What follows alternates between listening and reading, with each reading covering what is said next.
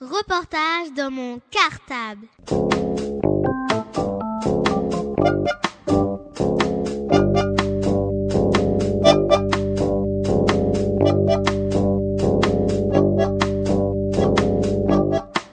Reportage dans mon cartable. Bonjour, je m'appelle Alice. Bonjour, je m'appelle Dalal. Bonjour, je m'appelle Fadela. Bonjour, je m'appelle Fatoumata. Bonjour, je m'appelle Mehdi. Bonjour, je m'appelle Zakaria. Nous sommes en CMAB dans l'école Jacques Solomon et notre maître s'appelle Frédéric Garbe. Chères auditrices et auditeurs, après vous avoir présenté les actualités d'ici d'ailleurs en novembre et décembre dernier, nous voilà aujourd'hui de retour à l'antenne de Radio Cartable. Pour un nouveau portrait radio, nous recevons donc aujourd'hui celui qui fait l'objet du portrait du mois de février. Dans Ivry ma ville, sous le titre de Au pays d'Ali. Ali Andy. Soyez les bienvenus sur l'antenne de Radio Cartable. Ali Andy et merci encore de bien avoir voulu accepter de répondre à toutes nos questions. Reportage dans mon cartable. Ali Ndi, vous avez 50 ans, vous habitez à Ivry, vous êtes marié et papa de deux petits-enfants. D'origine algérienne et devenu français depuis peu de temps, vous avez partagé votre vie entre la région parisienne et Oran, avant de définitivement vous installer en France il y a dix ans de cela.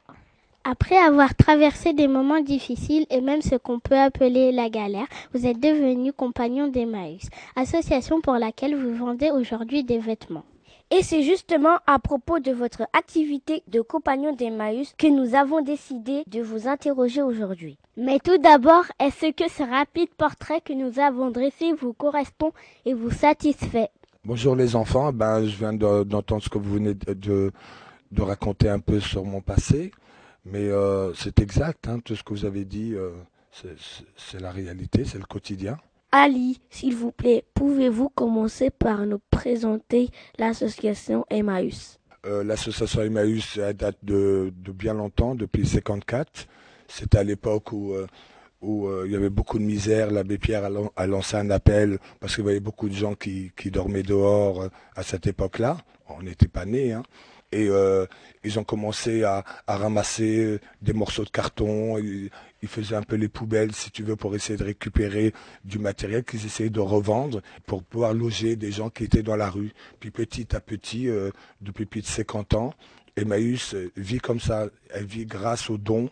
Les gens donnent, puis, ces dons-là, on les met en vente et le bénéfice sert à, à, loger des compagnons, des gens de la rue, à faire pas mal d'activités grâce à cet argent. Est-ce que vous pouvez nous donner plusieurs euh, exemples d'activités qu'elle réalise?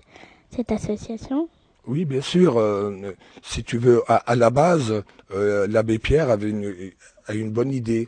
C'est pour être indépendant, il s'est dit que la meilleure façon d'avoir d'aider les gens, bon, il faut de l'argent. C'est malheureux à dire que pour aider les gens, maintenant, il faut de l'argent. Sinon, tu ne fais rien. il a eu cette idée de, récupérer euh, chez les gens, de récupérer des meubles, des vêtements, tout ce qui était à donner. Et grâce à ça, ils pouvaient les vendre et avoir de l'argent et, être indépendant du gouvernement, des subventions que, l'État peut donner et autres. Ce qui, ce qui rend indépendant. C'était une très bonne idée et jusqu'à présent, ça continue. Pour te dire, il a même créé un cimetière pour, pour les compagnons. Ça veut dire, euh, même quand tu meurs, tu auras toujours un, petit emplacement pour, pour mettre ton cercueil. Tu vois, comme il, il avait des idées bien, bien, bien avancées, d'avant-garde par rapport à, à aujourd'hui, maintenant qu'on se rend compte après sa mort. Comment êtes-vous devenu compagnon d'Emmaüs? Tu sais comment on arrive compagnon? Généralement, la plupart des compagnons, c'est des gens qui étaient déjà en galère. Tu n'arrives pas à Emmaüs comme ça, euh, parachuté. Il arrive qu'un jour, euh, tu n'as pas où dormir, tu es dans la rue. Emmaüs, euh, bon, tu rencontres Emmaüs, il t'ouvre la porte, il te donne à manger, puis de là, de jour en jour, tu es obligé, pour, pour, être à Emmaüs, tu es obligé de travailler aussi. Parce que ce qu'on te donne, il faut que tu donnes pour Emmaüs. Emmaüs te donne, mais toi, tu rends par, le travail. En faisant différentes choses. Tu peux, aller, tu peux ranger du linge, de la vaisselle. Tu, bref, faut travailler pour faire rentrer un peu d'argent pour la communauté. Et quand on y arrive, après, il y a une motivation. Tu peux rester quelques jours et après t'en aller. Et tu peux sentir que l'action que tu mènes, elle, est, elle te plaît, elle est intéressante et tu te sens euh, motivé et tu restes plusieurs années, tu peux y rester toute ta vie aussi. On te mettra jamais à la rue à Emmaüs. Jamais, jamais, jamais. En quoi consiste exactement votre activité à Emmaüs? Moi, je m'occupe du magasin de vêtements. On a un grand magasin au boulevard de Brandebourg. Et là-dedans, on, fait vivre aussi des, compagnons qui travaillent. Et euh, les gens nous donnent du linge. Ce linge-là, on le met en valeur, on essaie de, choisir les, plus beaux vêtements, on les met en cintre et après on les met en vente. Et les gens déjà, ils viennent, ils achètent des vêtements bien moins chers que, que dans un magasin. Bon, ils sont pas toujours neufs, mais c'est presque neuf. ça leur permet aussi de, d'avoir des vêtements, d'avoir euh, des jouets, d'avoir des chaussures, d'avoir du linge de maison à bas prix pour les gens démunis qui n'ont pas les moyens d'acheter du neuf. Voilà à quoi consiste aussi euh, mon travail à Emmaüs. Et en plus, on fait de l'insertion des gars qui, on les lance par le travail, viennent d'arriver petit à petit dans le magasin. Ils apprennent déjà à venir à l'heure, à travailler, à, se sentir responsable. Voilà un peu mon travail à Emmaüs. Puis ah, c'est encore euh, complexe, hein, mais bon, ça c'est le principal. Et faire rentrer de l'argent en tant que gestionnaire, gérer le magasin, euh, on a des factures, on a beaucoup de choses. C'est comme une entreprise, tu vois. Reportage dans mon cartable. Sais pas, euh, c'est quoi insertion, Ali? Vous pouvez m'expliquer? Bah, tu sais, l'insertion, euh, sans être euh, très bon en vocabulaire, insérer, ça veut dire quelqu'un, on essaie de, le mettre dans un contexte, si tu comprends. Ça veut dire au début, il connaît rien, et t'apprends à, à, le mettre, de, à lui donner un rôle. C'est un peu ça l'insertion, insérer, ça veut dire mettre quelque chose à l'intérieur d'eux. Ça veut dire essayer de, donner une chance à quelqu'un. On dit on, on l'insère dans la vie. Ça veut dire au début il est rien, et grâce à, ce mot-là, insertion, il devient quelqu'un aussi. C'est assez complexe. Hein voilà, c'est des gars qui vivaient dans la rue. Et quand tu vis dans la rue, tu perds tes repères, tu n'as pas d'horaire, euh, tu vois. Toute la journée en train de tourner, à traîner, donc euh, tu es complètement... Le temps, il n'existe plus pour toi, tu vois.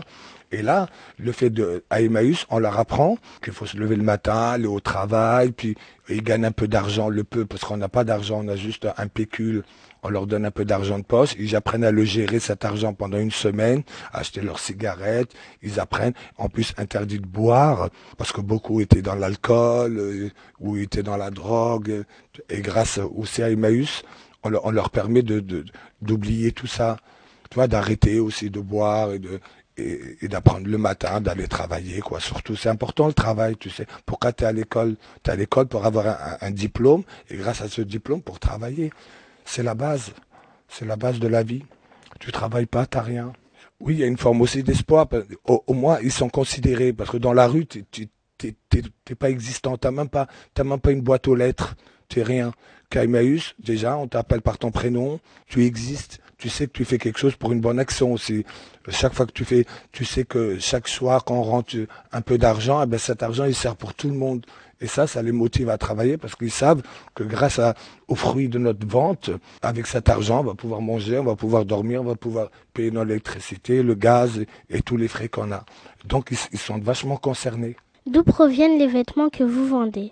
Généralement, les, vêtements, c'est des dons. Les gens, ils viennent, ils nous donnent du linge comme toi. Tu as, du linge que tu mets plus dans ton armoire, tu vois. Et un jour, tu vois que tu en as trop.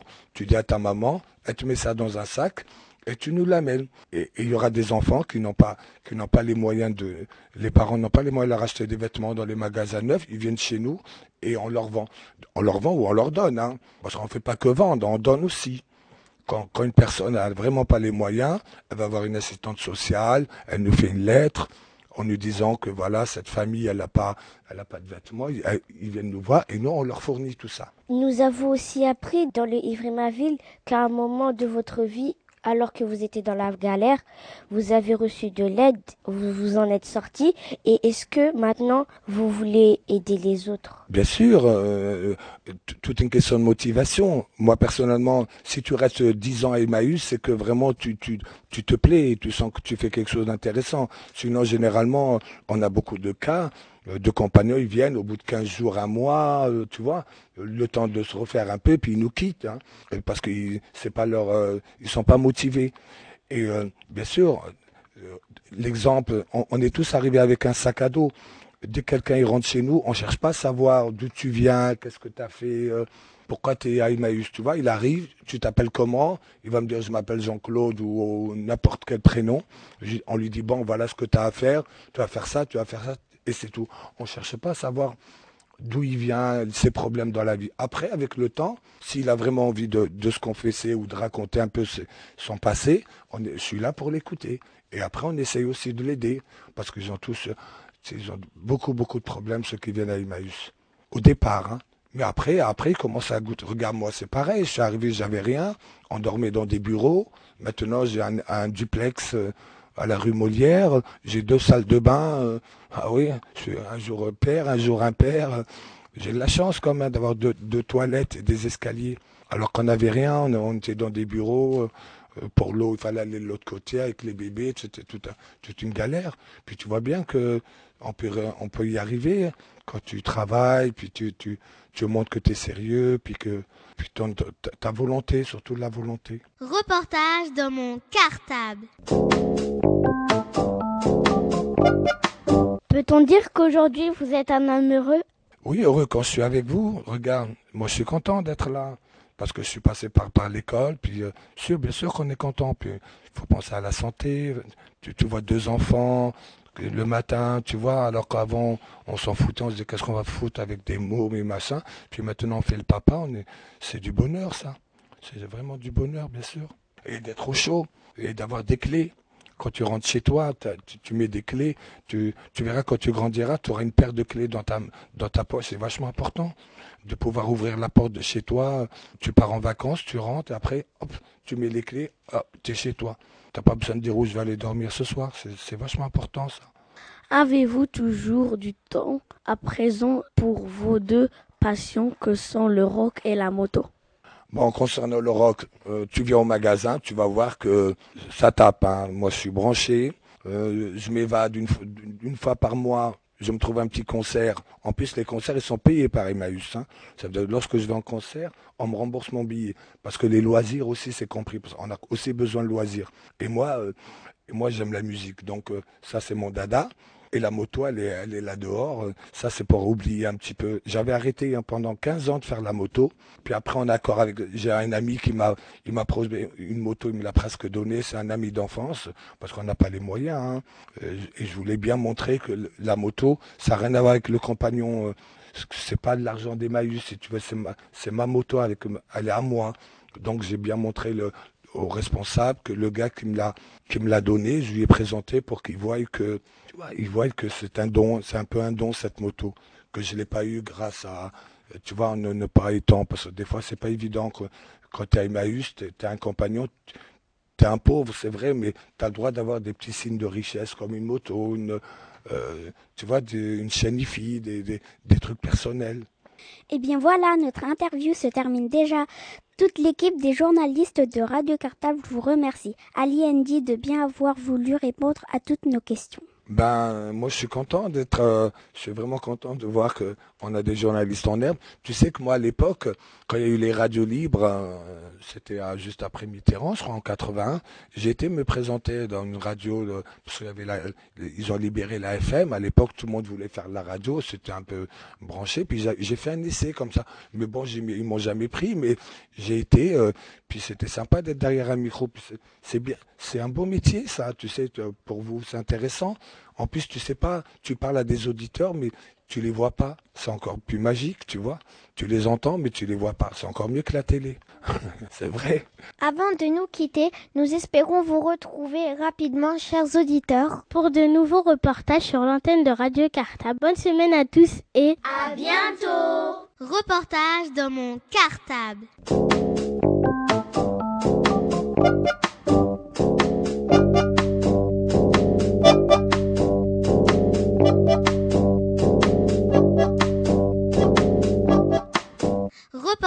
dans mon cartable.